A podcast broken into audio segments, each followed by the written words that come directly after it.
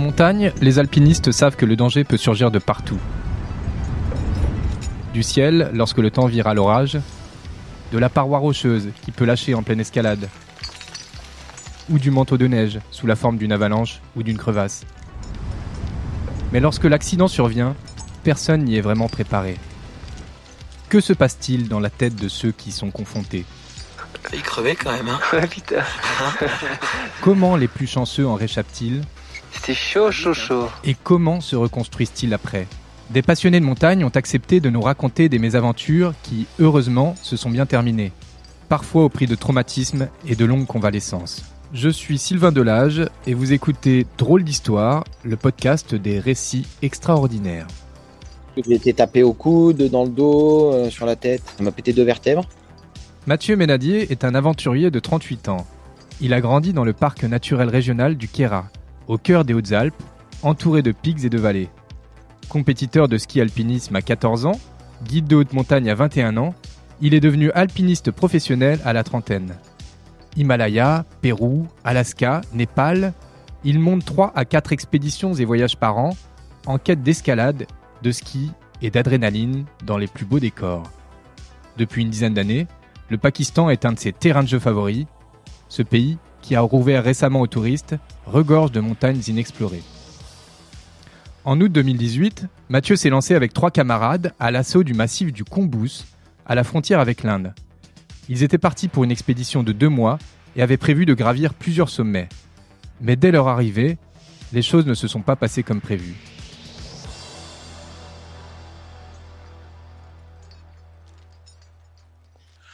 Le but, c'était d'explorer et d'ouvrir des voies. Le truc, c'est qu'on avait peu d'infos, donc on savait pas trop ce qu'on allait trouver. Donc, c'était d'aller dans cette vallée et de grimper des montagnes, quoi. Après, euh, une fois qu'on a accédé à la vallée, euh, le rocher n'était pas aussi bien que ce qu'on aurait espéré. Et donc, euh, ben, on a tenté des lignes, mais on n'arrivait pas à les faire parce que le rocher était trop compact à chaque fois. Et il aurait fallu mettre trop de speed. Et des speeds, c'est des amarrages fixes qu'on va laisser. Et ça, on en amène, tu vois, on en avait 10. Donc, tu vois, 10 sur des murs de 1000 mètres, ne pas en mettre beaucoup. Donc, ça, ça a été, on a choisi une première ligne, on a passé deux jours dedans, trois jours même. Et là, on s'est rendu compte qu'on n'y arriverait pas, que ça passerait pas sans speed, justement, sans amarrage fixe. Donc, on, est, on a descendu, on a changé de ligne. Et là, on est parti dans cette fameuse ligne qu'on a fait finalement et qui était une ligne bien, mais dans du rocher quand même de pas très bonne qualité. Et puis c'était une ligne euh, qui était assez exposée aux chutes de pierre. Quoi. On s'en est rendu compte une fois qu'on était dedans. On a pris une première ligne, on n'a pas réussi, donc on en a choisi une deuxième qu'on a grimpé. On a mis euh, une, semaine, quoi. En tout, on a mis une petite semaine. Donc le dernier jour, on a fait le push, euh, donc une journée de assez longue puisqu'on est parti, je pense à 3 heures du matin de, ce fameux dernier camp. On a remonté les cordes jusqu'au petit matin. Et là, on a commencé à grimper pour arriver au sommet en fin d'après-midi. Ce sommet encore vierge, ils décident de le baptiser le Patan Peak. Ils sont à 6000 mètres d'altitude et la nuit tombe. Il faut amorcer la redescente. Le groupe doit regagner son portaledge, une plateforme accrochée à la paroi qui lui sert de camp. Vers minuit, 400 mètres plus bas, Mathieu s'affaire à planter un piton dans la paroi, accroché à sa corde d'escalade. C'est à ce moment-là que des énormes pierres se détachent juste au-dessus de lui. C'est parti sous les pieds d'un de mes potes, là. Euh, voilà, donc euh, voilà, hein, il n'a pas fait exprès, hein, il s'en veut encore, le pot. Et donc, euh, j'ai rien vu venir, quoi. Hein. dans la nuit, j'ai rien vu venir. Et puis, de toute façon, ça m'a fait une espèce d'amnésie. J'ai aucun souvenir du choc, quoi. J'ai été tapé au coude, dans le dos, sur la tête, enfoncé la tête dans le cou, on va dire, et ça m'a pété deux vertèbres. Suis resté inconscient total pendant quelques minutes et après, je suis resté en état de choc pendant deux heures, presque trois heures même. Donc, euh, où j'étais euh, hyper euh, agité, ouais, en état de choc, quoi. J'hurlais, mais ça, pareil, j'ai aucun souvenir ou des tout petits flashs, quoi.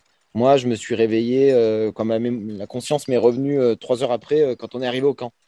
Comme Mathieu n'est pas en état de faire quoi que ce soit, ses camarades ont dû redoubler d'efforts pour le descendre en le moulinant avec la corde.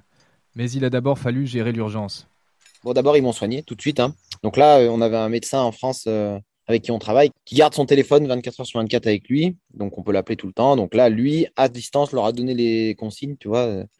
Donc, c'est lui qui fait la pharmacie. Donc, il sait ce qu'il y a dedans et il leur a dit qu'est-ce qu'il fallait me donner. Donc, c'est que j'ai pas souffert parce qu'ils m'ont tellement, tellement shooté que j'ai pas eu de, j'ai aucun souvenir de douleur, quoi. Les médecins avaient vachement peur que j'ai une commotion cérébrale Ça fait qu'ils m'ont empêché de dormir. Tu vois, ils ont fait en sorte que je reste tout le temps réveillé, euh, que de toujours me stimuler, tu vois, stimuler mon cerveau pour voir. Et quand le matin, ils ont vu que bah, j'étais encore vivant, euh, ça a détendu tout le monde. Et euh, c'est là que les médecins ont capté que j'avais pas d'hématome dans le cerveau, tu vois, que sûrement c'était, ça allait, quoi. Et donc après, c'était beaucoup plus, l'ambiance était un peu moins stressante, quoi. Donc là, ils m'ont descendu, donc mes copains, ils m'ont encore mouliné toute la matinée comme ça. Et à 7 h du matin, on était à la Rimée. Donc la Rimée, c'est j'étais sorti d'affaire. Le glacier euh, touche le rocher, quoi. Et donc, on était sur le glacier, quoi. Et, voilà, quoi. Après, les hélicos sont venus me chercher et ils m'ont amené dans un hôpital, euh, militaire à Skardou. J'ai quand même fait un vol de 1 heure et demie dans les montagnes du Pakistan, tu vois. ça, c'était classe. Les pilotes étaient hyper sympas en plus. Et euh, de là, j'ai été transféré euh, dans un hôpital, euh, une clinique privée, une clinique à Islamabad. Mais là, par contre, on m'a pas très bien traité, pas très bien soigné. Et donc, du coup, j'avais un début d'infection dans le, coude. Et donc là, on m'a évacué en urgence sur la France. Une fois rentré en France, Mathieu Ménadier n'est pas au bout de ses peines. Il devra être très patient avant de retrouver la forme. Un coup dur quand on a le goût de l'aventure. Bah, la connaissance a été longue. Hein. Je n'ai pas pu faire d'expé, donc la première expé, je l'ai faite euh, un an après. Je suis retourné en Inde un an après, quoi, septembre de l'année d'après. Et ouais, ouais, puis j'ai fait beaucoup de rééduc dans un centre de rééduc, euh, beaucoup de kiné, beaucoup de. Il a fallu travailler un peu sur le cerveau aussi, parce qu'après une commotion cérébrale, ton cerveau, c'est compliqué. Il y a eu un truc, c'est que hum, je me suis longtemps raccroché au fait que j'avais aucun souvenir de l'accident. Donc, du coup, que j'avais pas peur, que ça m'avait rien fait. Et en fait, ça m'a un peu rattrapé euh, derrière. Et j'ai eu un petit coup euh, moral, un petit problème euh, moral à gérer quand même. Il faut dire qu'entre-temps, Mathieu a perdu ses deux meilleurs amis. Ils se sont tués en montagne. Plus récemment, il a aussi réchappé à une avalanche en Suisse. Autant de coups difficiles à gérer pour le moral faut savoir que si tu veux faire des choses un peu belles en alpinisme, euh, des grosses courses, à un moment donné, tu es obligé de débrancher un peu le. d'accepter un risque, quoi, hein, mhm. d'accepter un engagement, tu vois, donc d'accepter un moment de larguer les amarres, quoi. quoi. Moi, personnellement, je pense que j'aurai un nombre de fois où je peux le faire, que j'ai déjà fait quelques fois, et il me reste pas non plus 50 fois, tu vois. Et à un moment, je pense que ton cerveau, il te dit non, mais c'est bon, stop.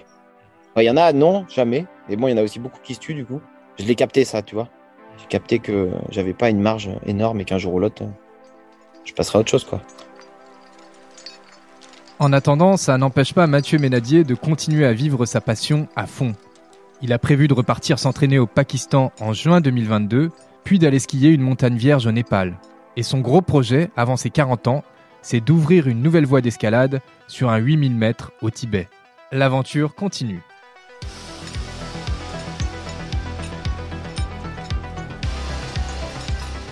Retrouvez cet épisode ainsi que nos autres productions sur le mur des podcasts et aussi sur notre application Ouest France. N'hésitez pas à nous mettre 5 étoiles si vous avez aimé ce programme.